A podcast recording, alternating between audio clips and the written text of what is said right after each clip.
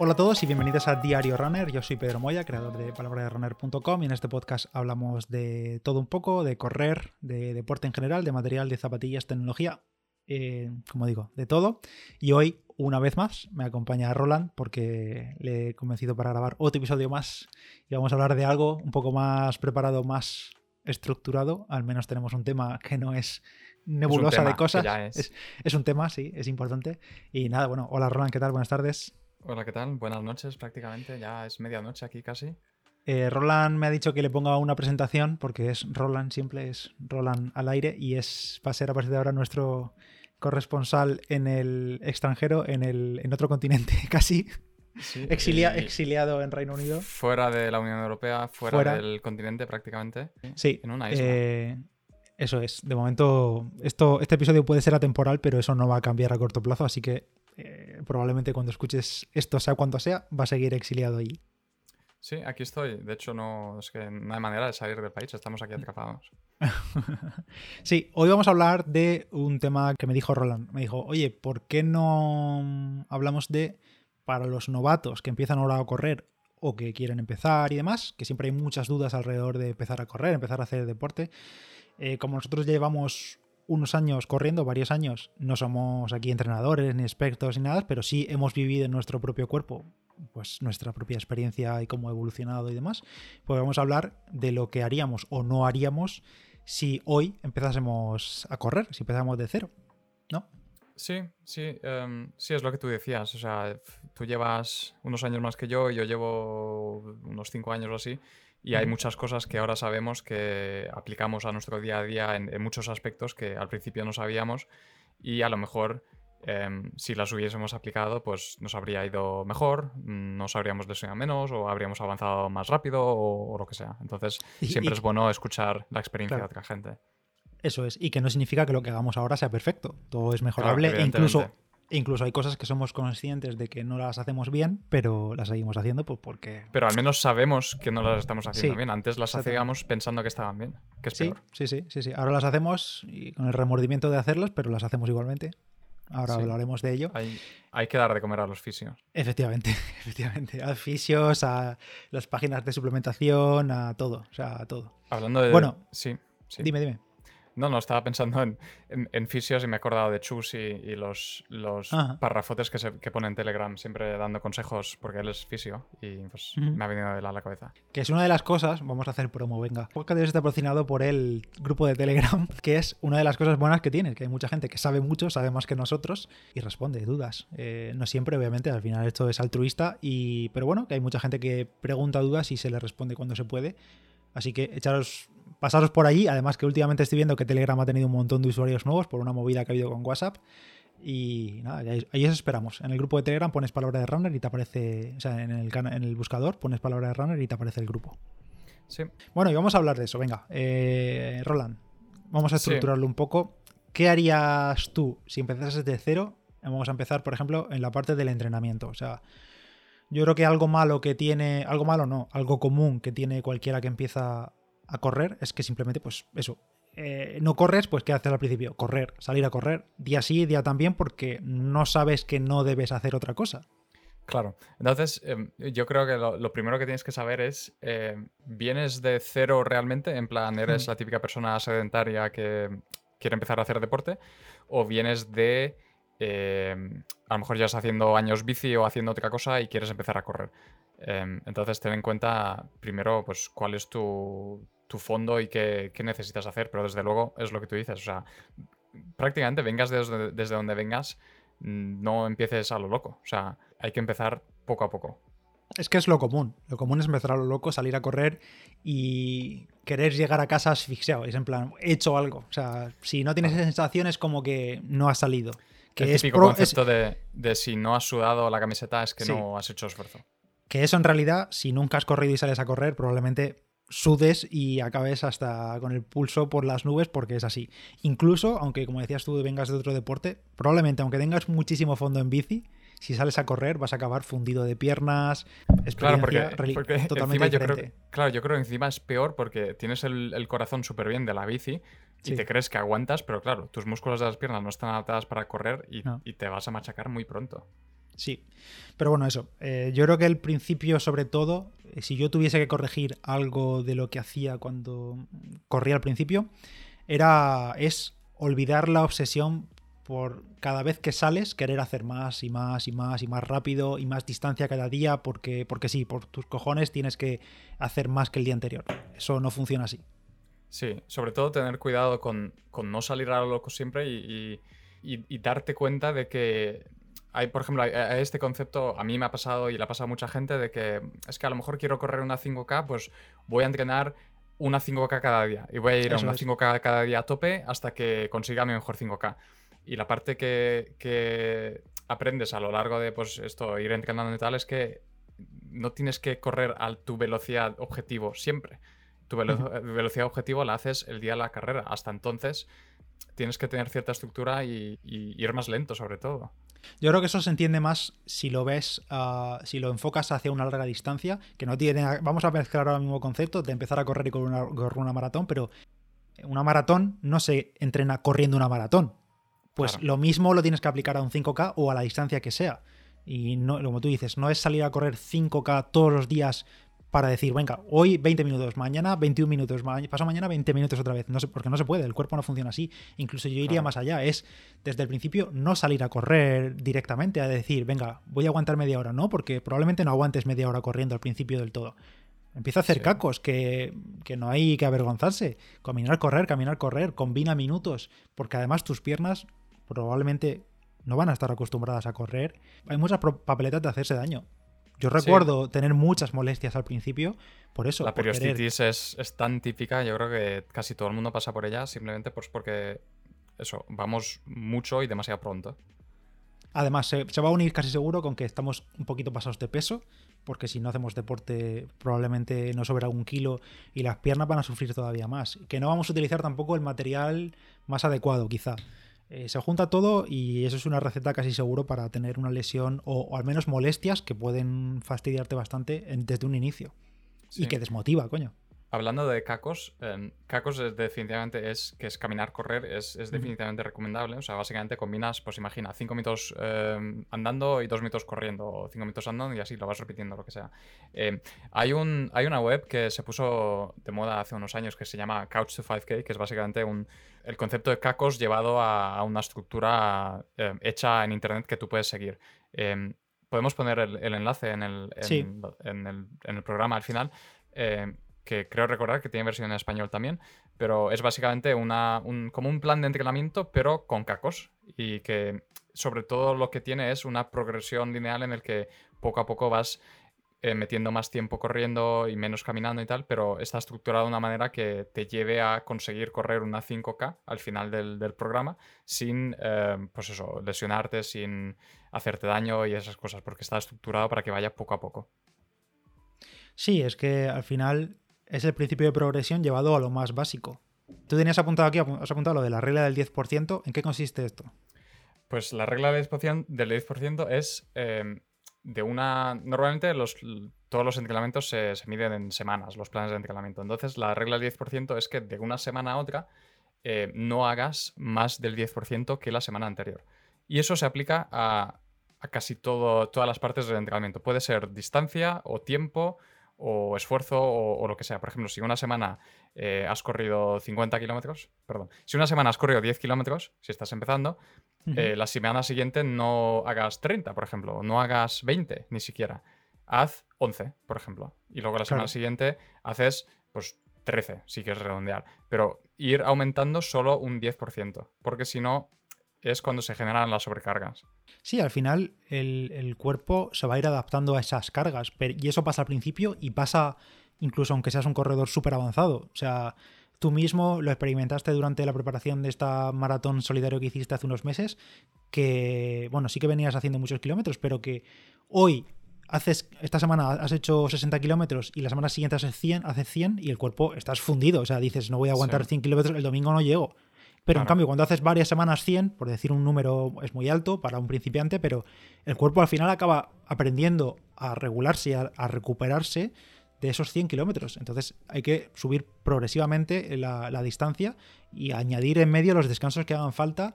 Y sobre todo, yo también añadiría aquí eh, la paciencia que nos falta a todos al principio mm, y que yo incluso a día de hoy sigo pecando de lo mismo, de no tener paciencia, vamos, lo he comentado aquí mil veces, que me engorilo y, y me vengo arriba y es lo que no hay que hacer, hay que tener paciencia y escuchar al cuerpo y, coño, y darle tiempo para recuperarse y para adaptarse a esos nuevos estímulos que, aunque lleves corriendo mucho tiempo, de semana a semana los estímulos pueden cambiar mucho.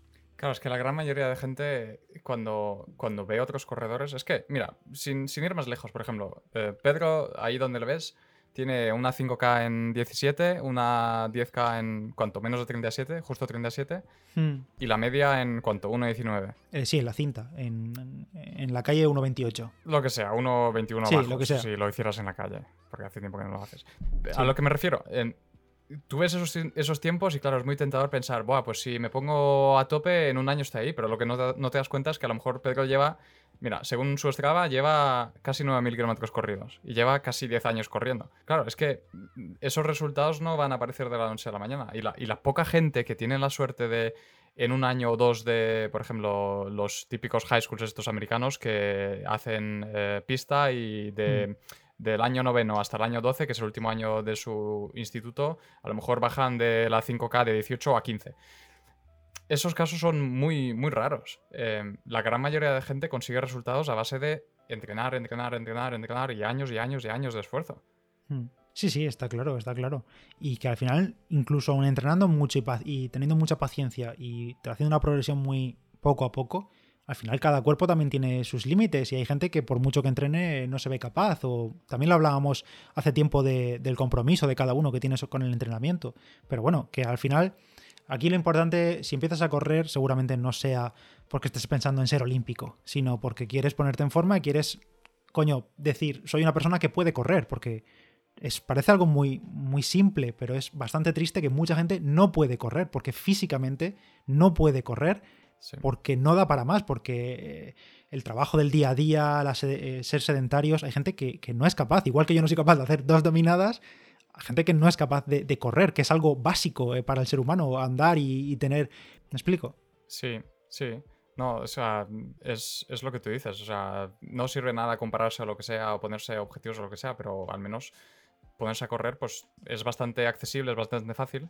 Y, gracias a Dios ya no, ya no se llama footing, ahora eres runner si corres, así que ya no hay ese estigma malo alrededor de ello. Sí, Oye, y antes de continuar, hablamos de las Adidas Ultra Boost 21, que ya sabéis que son el nuevo modelo que llegan para este 2021 para enfrentarnos al año con la máxima energía posible, ya que incorporan un 6% más de boost de este material ultra reactivo en la media suela, un 6% más que el Ultra Boost 20, con el que conseguimos no solo un mayor retorno de energía, sino también más confort y también mejor apoyo. Es más estable, más reactiva, sobre todo también por el nuevo sistema de torsión Adidas LEP que le han añadido a las Ultra Boost 21 y que junto, por ejemplo, al nuevo diseño del talón, que tiene esa gran curvatura que ayuda a la transición del pie, pues permite esa estabilidad y ese retorno de energía que da el boost.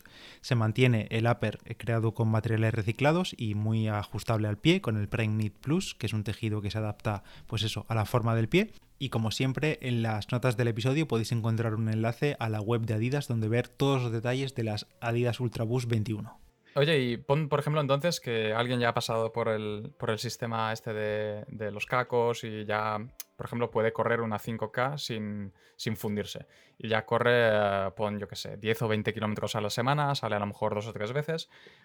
Lo más seguro es que, a no ser que sea alguien súper motivado o alguien que conoce a otros runners o lo que sea, lo más probable es que esta persona esté corriendo con eh, unas Kalenji, unas zapatillas del Decathlon, con seguramente su móvil en un soporte estos de brazo y con los pantalones y la camiseta que tiene por casa.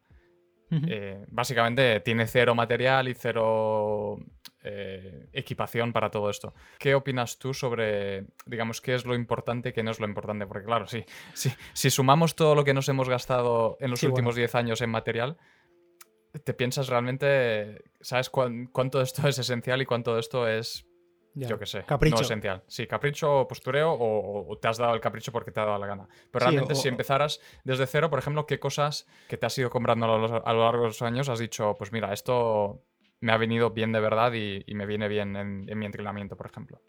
Yo, fíjate que aquí hablamos mucho de material y en el grupo y aquí en el podcast hablo mucho de comprar y comprar y comprar y consumismo y tal. Y bueno, pues sí, porque nos gusta el material, pero desde si yo fuese principiante, cosa que no hice cuando fui, lo fui, em, yo sería un poco olvidarme del material. Quizá lo único que le daría más importante sería a las zapatillas, por sobre todo si vienes de utilizar, pues yo que sé, eh, hay gente que utiliza unas de Footbito para correr. Utilizar algo mínimamente. Además, es que hoy en día lo tenemos súper fácil porque estamos viendo a diario ofertas porque por 50 o 60 euros tienes zapatillones y no hablo de irse a Kalenji, que oye, son muy, muy bien como están ahora, que no son lo de las zapatillas de hace 10 años, las Kalenji. Pero, y aún así valen 70-80 euros, es que están a precio de marca, digamos. Pero creo que solo invertiría un poco en las zapatillas, que no tiene por qué ser mucho, y en unos calcetines calcetines bueno. Si no corres, quizá te, duela en el alma pagar 15 euros, me estoy tirando muy por lo alto, pero 7, 8 euros tienes unos calcetines muy buenos y solo gastaría dinero en eso. Veo casi a diario, casi semanalmente en el grupo que entra mucha gente nueva que empieza a correr muy gente muy preocupada por el material. Oye, ¿qué, chaqueta de invierno me compro, qué térmica, qué camiseta técnica, qué no sé qué. Y está bien, o sea, está bien comprarse ropa, está bien comprarse material técnico, porque al final no es lo mismo eso que ir a correr con una camiseta de algodón que te ha regalado el banco. Pero no es lo fundamental, no hace falta. Mm. Hace falta. Y por ejemplo, tampoco el reloj. O sea, el reloj que es algo súper básico hoy en día. Eh, volvemos a lo mismo. Hace 10 años no teníamos relojes por 90 euros como tenemos ahora. Tenías, que, tenías que gastarte un pico más. Pero sigue sin ser imprescindible. O sea, el reloj no te va a hacer correr más rápido.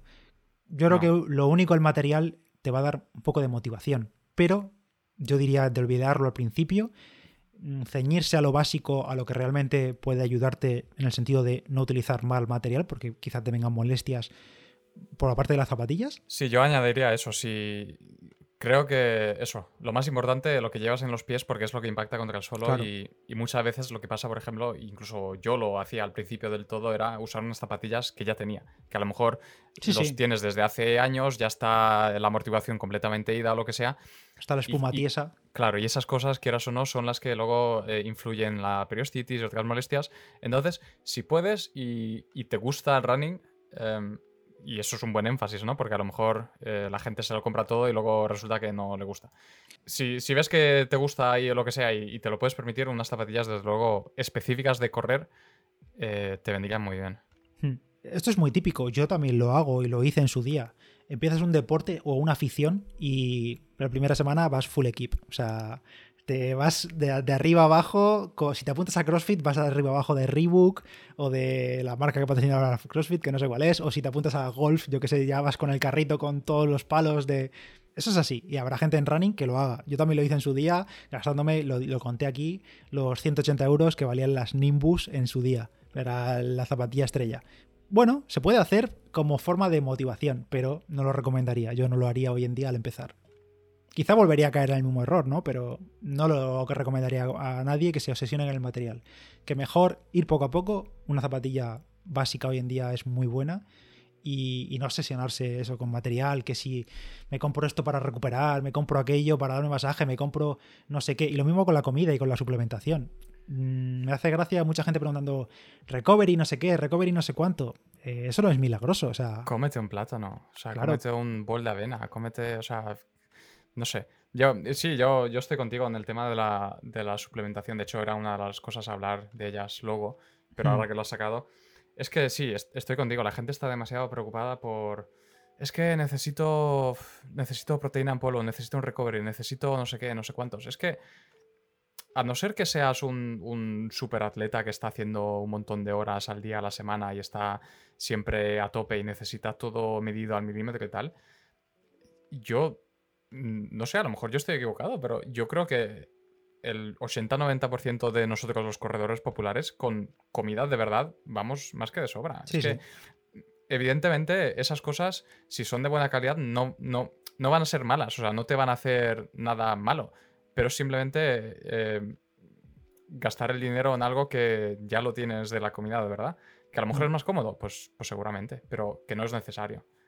Sí, y además un consejo que daría a cualquiera que empiece a correr o a hacer cualquier deporte, probablemente salga de forma natural, porque parece que cuando te metes un poco en el mundillo y ya te vas acercando a qué puedo comer para entrenar mejor, qué puedo comer para recuperar mejor, te vas un poco equilibrando la dieta, aunque hay gente que no, que simplemente... Hay gente que... Yo conozco gente que corre por comer la guarrería después, que también es respetable, oye. Eh, cada uno tiene sus calorías que entran y salen. Sí. Que luego la pagas a la larga, bueno, pero... Sí, eso es. Pero que tampoco, oye, que quede claro que tampoco es eh, lo de como he entrenado, lo que como después vale todo. O sea, me puedo meter cualquier cantidad. Hay gente que se piensa que hay cierta, cierto tiempo después de entrenar en los que básicamente las calorías vuelan por el cuerpo y no, y no, cuentan, pero, pero no, que no os engañen. No funciona así. Entonces eso, yo diría eso. Em, cuida la alimentación, olvídate de proteínas, de suplementos. Eh, y pasa lo mismo que con el material que hablábamos antes, que es que hoy en día, como es tan fácil acceder a todo eso, y además hay mucho marketing y hay muchas redes sociales, está todo el mundo, y influencers enseñándote no sé qué. Todo se une. No le echo la culpa a los influencers, ni mucho menos, ni a las marcas. Pero eso, que no nos ceguemos por la pastilla mágica. Pero volvemos a lo mismo, a, decir que mira, ese está corriendo la 5K en 17 o lo que sea y está vendiendo esta proteína y le funciona. Claro que le funciona, pero lo que no te das cuenta es que a lo mejor lleva 10 años corriendo para llegar a ese momento y no ha llegado ahí por, por las sales o las pastillas o lo que sea. Claro, sí. Volviendo al material, una de las cosas que em, yo me compré bastante al principio era una banda de pecho Bluetooth, eh, porque al principio corría solo con el reloj, o sea, con, perdón, con el móvil, no tenía reloj aún, pero quería ver a qué pulsaciones iba. Y me compré una banda, me costó súper poco, menos de 20 euros. Y, llevaba el móvil en el, en el brazo o en el, en el, pecho. Y es una manera, digamos, fácil de empezar a, a mirar datos.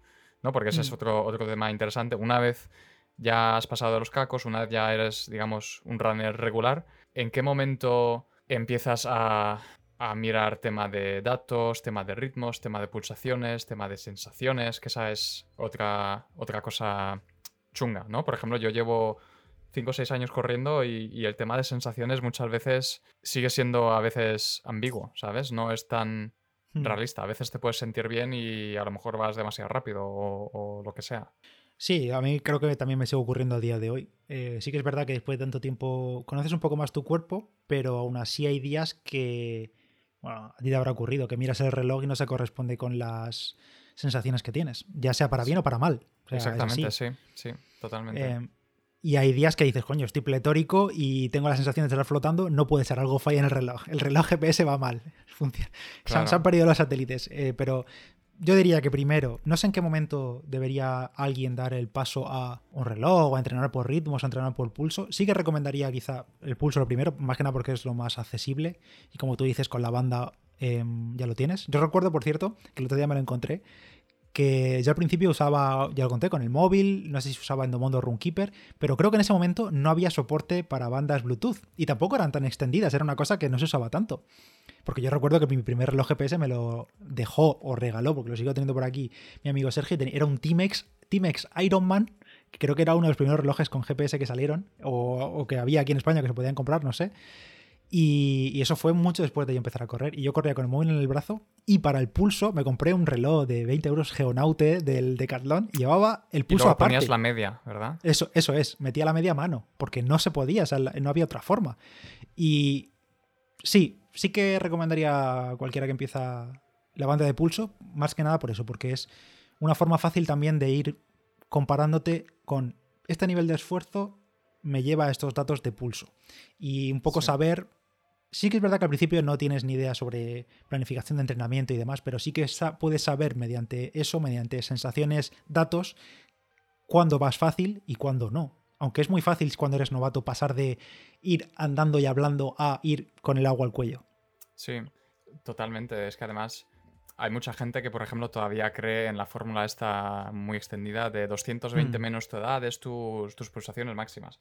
Y ya hemos comprobado millones de veces que, no. hay, gente que, hay gente que llega a 200 pulsaciones con 40 años y hay gente que con 40 su máximo es 165 y a lo mejor su mejor 5K o mejor 10K es idéntica. No tiene nada que ver. O sea, es, es completamente genético y te ha tocado lo de que te ha tocado y tienes que trabajar con lo que tienes que trabajar. No, es que mis zonas, por ejemplo, imagínate que mi pulso fácil es, yo qué sé, 150, pues a lo mejor para ti no lo es. Entonces no es no le puedes preguntar a alguien, oye, ¿y a cuánto corro? Pues es que depende de ti.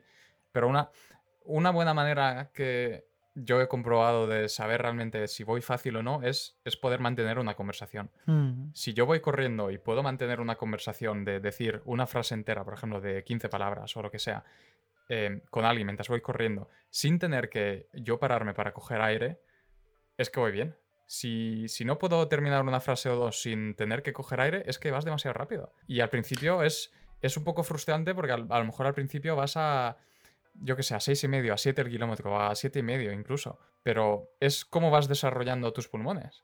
Sí, es que yo aquí incluiría lo que hemos dicho antes de no engorilarse al principio, de no querer ir cada vez más rápido y más rápido y todo el entrenamiento es a tope y llegar todo el día, todos los días a casa fundido. Y es que algo que sí que he aprendido con el tiempo, también por leer más y demás, es que los kilómetros fáciles realmente importan. O sea, eh, creo que no hay kilómetros basura. O sea, Casi ir lento. son, casi son, sobre todo al principio, casi son los que más importan. Si vas siempre Sí. a tope, no estás ganando casi nada. Estás aprendiendo a ir a tope, pero no estás aprendiendo, Mm. o sea, no estás desarrollando capacidad aeróbica ni nada. Es, es malo. Correr lento, incluso cuando tienes una forma física de la leche, aunque seas Gerardo, correr lento, cuando toca, es realmente bueno y correr lento es literalmente correr lento. No me vale un minuto más rápido, más lento que tu ritmo de competición. Correr lento es correr lento. O sea, hecho, lento mira, es lento. Hay un, hay un youtuber famoso que se llama Seth Demore, que eh, hace reviews de zapatillas y tal. Y, y el otro día, la semana pasada, corrió una media maratón en, en Florida y la corrió en una hora y cinco minutos, a un ritmo de tres bajos, creo que 3.09 o algo así. Y, y todo, sus, todo su entrenamiento está en, en Strava, o sea, puedes ver realmente cómo entrena y tal. Y, y en diciembre hizo tres semanas de más de 200 kilómetros cada semana. Y lo más interesante es que si te fijas sus días fáciles, hay días que sale a 5 y medio, a 5.40. Casi la mitad o, o el doble de lento que, que su, su ritmo de carrera. O sea, corre una media maratón a 3.09 y sus días fáciles los hace a 5.30. Y luego, muchos de nosotros hemos pecado de, a lo mejor teníamos la 5K, por, por ejemplo, a, a 4 y medio. La hemos hecho en 22 minutos y medio. Y luego salimos los días de rodaje fáciles, los hacemos a 5 y medio, un minuto más lento. O, o no, yo sigo pecando de eso, que corro a O los hacemos a 4.50. 5, claro. Claro. Es en plan, sí, fácil. Pero ¿es fácil realmente? Claro. No. Y, y yo creo que, y es verdad, es lo que tú dices. O sea, pecamos, incluso ahora, después de tantos años, aún seguimos pecando de lo mismo. Pero es que esos kilómetros fáciles es que tienen que ser fáciles, porque si no, si no, o sea, realmente cuando llegas a cierto nivel, por ejemplo, como estamos nosotros, a lo mejor te puedes salir con la tuya y sigues así varias semanas y no te pasa nada y los haces a 4.50 fácil, 4.50 fácil, todo fácil, todo Mm. fácil, eh, hasta que te rompes. Y luego te preguntas, ¿qué ha ¿Qué pasado? ha pasado? Sí. Y, y tú has dicho el, el- el chico este, el youtuber este, que por cierto, tiempazo increíble, pero pongamos a una atleta de super élite, Kipchoge, que lo tenemos todos, que sabemos quién es, sabemos qué ha hecho. Su ritmo de maratón, de maratón, que no hablamos de una distancia corta, es 2.50, 2.52 minutos por kilómetro. O sea, una locura a la que probablemente ninguno sepamos correr ni 100 metros. Y su ritmo de rodaje, ¿qué puede ser? 5, 5 y medio de días fáciles. Claro. Y, y hablo de Kipchoge, pero es que esto es equivalente al resto.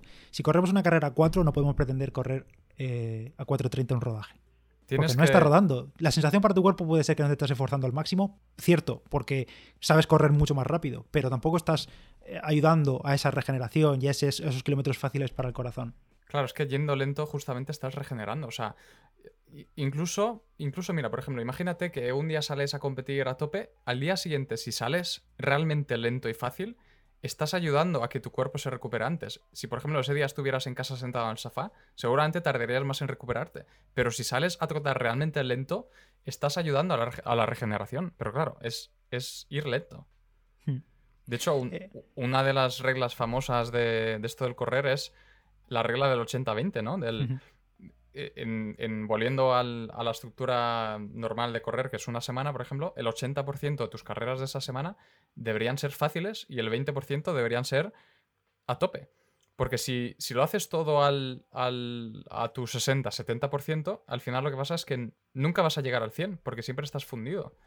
En cambio, si, em, por ejemplo, imagínate que corres cuatro días a la semana, si tres de los días son fáciles, luego el cuarto puedes darlo todo de ti porque estás descansado, estás preparado para realmente ir a esa velocidad. Sí, sí. Es, es literalmente reservarte correr rápido para cuando realmente toca correr rápido. O sea, no es. Yo, es que yo sigo pecando de eso. O sea, no me sigue ocurriendo. Que es. Sales un día que sabes que dices, "Eh, voy a rodar una horita. Y, y como te encuentras bien, pues te vas acelerando y te vas acelerando y te vas acelerando y te vas acelerando.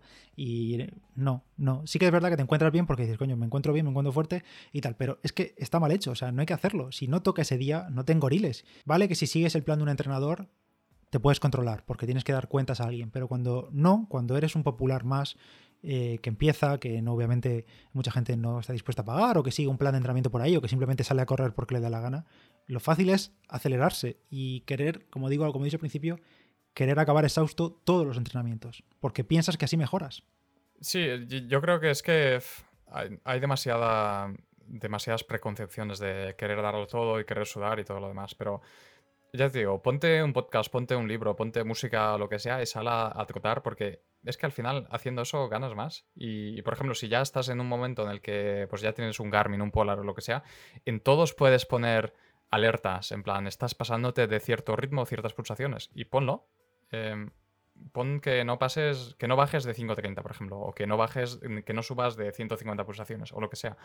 Simplemente para que tengas ese aviso, porque ya te digo, es que ni, ni después de tantos estos años puedo decir que las sensaciones siempre las sé. A muchas veces es lo que tú dices, te sientes bien, te sientes bien, pero en realidad te estás pasando. Entonces, ponte, ponte esas barreras a ti mismo para poder controlarte. Y ya que hablas de eso, de, de que tu reloj eh, probablemente sepa hacer muchas cosas, un consejo un poco off topic que en este momento, pero léete el manual y investiga lo que puede hacer lo que te has comprado. Porque todos los días vemos gente que se compra, bueno, lo que se gaste, da igual, el, al nivel que sea, ya sea gama de entrada, gama alta, super alta, lo que sea, y no sabe lo que sabe hacer su, y no sabe lo que sabe hacer su reloj. O sea, no sabe qué funciones tiene, no sabe cómo utilizarlas. O gente que tiene A un ver. reloj desde hace años y no sabía que, mira, esa Claro. función la tiene mi reloj. Y que lo fácil es ir a un sitio y preguntar. Y obviamente en ocasiones te ayudarán y en ocasiones no, porque hay muchas cosas que se repiten hasta la saciedad. Pero oye, eh, igual que te preocupas en, yo qué sé, en ver cómo se configuran los, los canales de tu tele y buscando por los menús, haz lo mismo con tu reloj, que no cuesta nada, échale una tarde. Sí, no, es que además puedes descubrir un montón de cosas y sobre todo, por ejemplo, tener el reloj bien configurado luego hará que los datos que te dé sean correctos. ¿Sabes? Sí. Cosas como la altura, el peso, el sexo, el, em, todo eso influye en luego las zonas de pulsación, en las zonas de no sé qué. Todo eso luego te dará métricas reales. Porque hay mucha gente que dice, es que mi reloj me dice que mi zona fácil es esta y ya se voy andando. Pues a lo mejor es que lo tienes mal configurado. Y es algo que da mucha satisfacción cuando pasan los años y no has abandonado, que se, te gusta seguir corriendo y demás, y mola mucho echar la vista atrás y ver, pues eso, cómo empezabas y ritmos que ahora te dan risa y eso. eh, Que mola mucho ver la progresión, sobre todo a largo plazo. Sí, hoy estaba mirando, repasando para el capítulo este, carreras de hace 5 años, que iba a lo mejor a 5.30 e iba a, a 180 pulsaciones. Y, y es Mm. fascinante como, como ahora a 5.30, por ejemplo, voy a, a 150, 145. Y Claro. y claro, todo eso es a base de todo lo que ha ido pasando en los últimos años, no es de la noche a la mañana. Y es a base Claro. de correr mucho y lento. Incluso una cosa que yo no hice y quizá hoy en día sí haría al empezar es, además de todo eso que hoy tenemos eh, relojes, eh, cuantificamos todo, lo tuvimos todo a Strava, cualquier plataforma, eh, yo no lo hice en su día, sigo sin hacerlo hoy en día, pero me hubiese gustado verlo o leerlo ahora, es escribirlo. O sea, tener un pequeño diario o algo así es una chorrada, pero algo que tú digas, sueño, igual que tenías un diario, gente que tenía un diario, pues lo mismo, pero un diario de entrenamiento. No solo que hoy he hecho 10 por 1, no, sino sensaciones y qué te pasaba ese día y cómo estabas. No sé, yo creo que es algo que hoy sí haría. No hice, no hago, pero quizá empiece a hacerlo de cara a los próximos 10 años.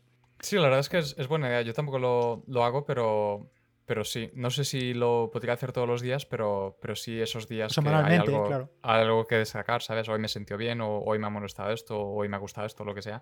Puede, puede ayudar bastante. Yo recuerdo que lo hacía eh, con Training Peaks, sigo utilizando Training Peaks, ahora no tanto porque no entreno, pero eh, tiene la opción esta de comentario, que es privado, se supone que es para que lo vea tu entrenador y demás, y hay veces, sobre todo cuando las cosas iban mal o sentía algo raro, era apuntar lo que había comido el día anterior, el material que había utilizado, eh, lo que había tomado, lo que había tomado después, sobre todo porque lo mismo, a medio plazo, si sientes lo mismo, puedes echar la vista atrás y decir, oye, hay patrones, puedo cambiar Claro, algo, todas las veces tal". que como X me pasa Y. Claro, Sí. claro. Sobre todo antes de días importantes y cosas así.